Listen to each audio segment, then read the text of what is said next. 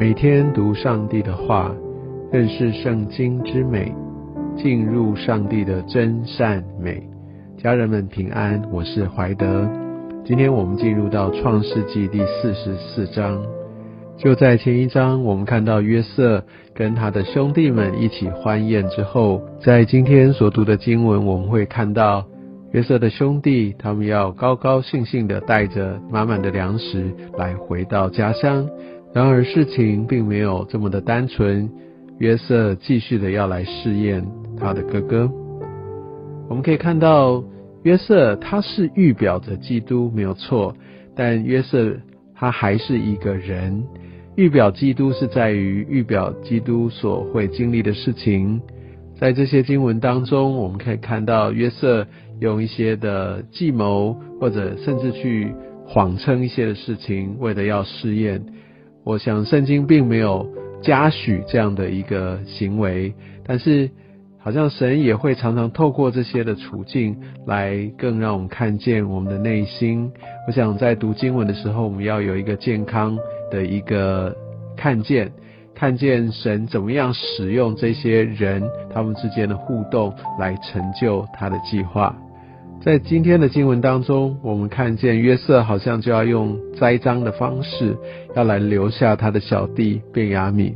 而事实上，我们也必须透过这些事情的发展，来真正看见约瑟的哥哥们。他们在这么多年的一个经历之后，他们的一个彼此是怎么样来对待对方？他们的心到底是如何？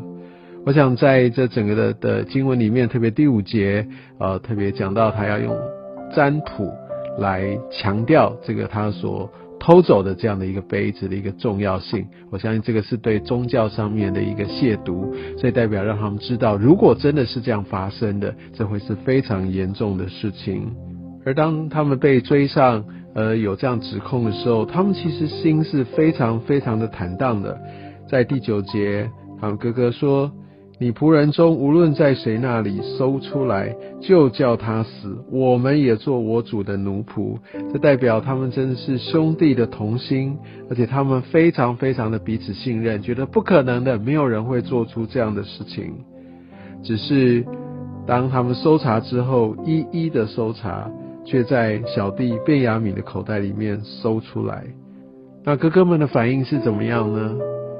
也许约瑟在试验，到底哥哥会不会就像当时要欺负他一样？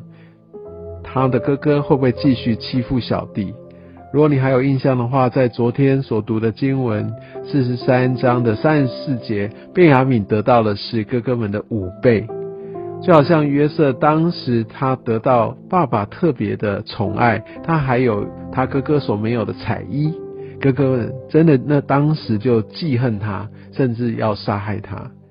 而在这个时候，刚刚目睹了卞雅敏得到更大的一个尊荣跟恩宠，那哥哥们他们的反应如何呢？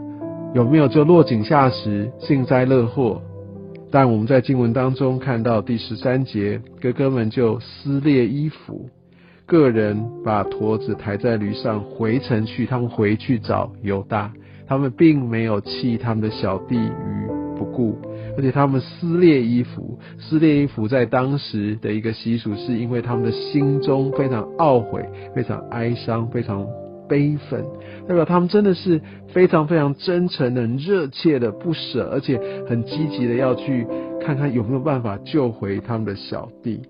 从第十四节开始，就是一段犹大要去跟约瑟的一个对话。犹大在这个时候，我想在经文当中也就确立，他是在雅各的儿子当中被拣选成为一个居首位的人。犹大在这个位份当中，他勇于面对，而且他承担起责任，他非常的诚心诚意的要来诉求，把这样的一个。呃，他所经历的，或者他们心中的一些的渴望，很完整的、很勇敢的表达给一个异国的大国的一个宰相约瑟。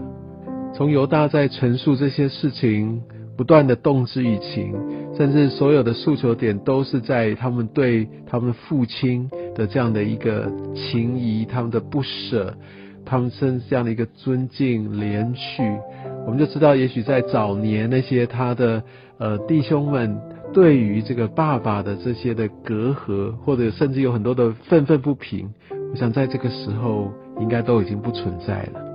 而在十七节，我们可以看到约瑟他说：“只要留下便雅悯就好了，你们其他可以平平安安的上你们父亲那里去。”好像这又是再一次给雅各他的其他这些儿子们再一次。的一个诱惑，他们可以有机会自保。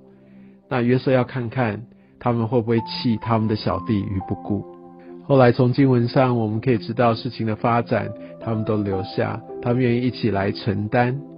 而犹大甚至诉求说：“不然你就留我，由我来代替好了。”三十二节，他跟约瑟说：“仆人曾向我父亲为这童子作保。”所以呢，他三十三节就说：“求你容仆人住下，替这童子做我主的奴仆。”我想，其实这也是一个预表，犹大支派所出的耶稣，他为着众人的罪，成为那个代罪的一个赎罪祭，而犹大在这个时候愿意为着他的弟弟便雅悯来代替他承受这样的一个罪的一个刑罚。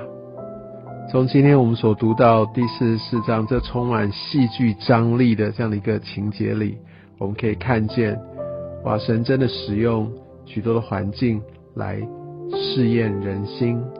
而当我们人心在也经过这些不同的状况，特别一些很危急或者一些很困难的境况当中，我们不断的被熬炼。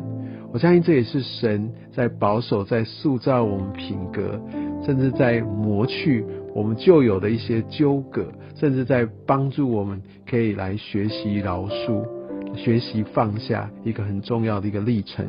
相信约瑟在听着犹大对他所陈述这一切的事实，相信神也透过犹大的话，一点一滴的在医治他，在释放他，也让他知道神在这当中对他们家族那个美好的心意。也求神能够带领我们。也能够有正确的眼光来看见我们所处的这些的不平、冤屈、不容易，神有美好的心意在其中。愿上帝祝福你。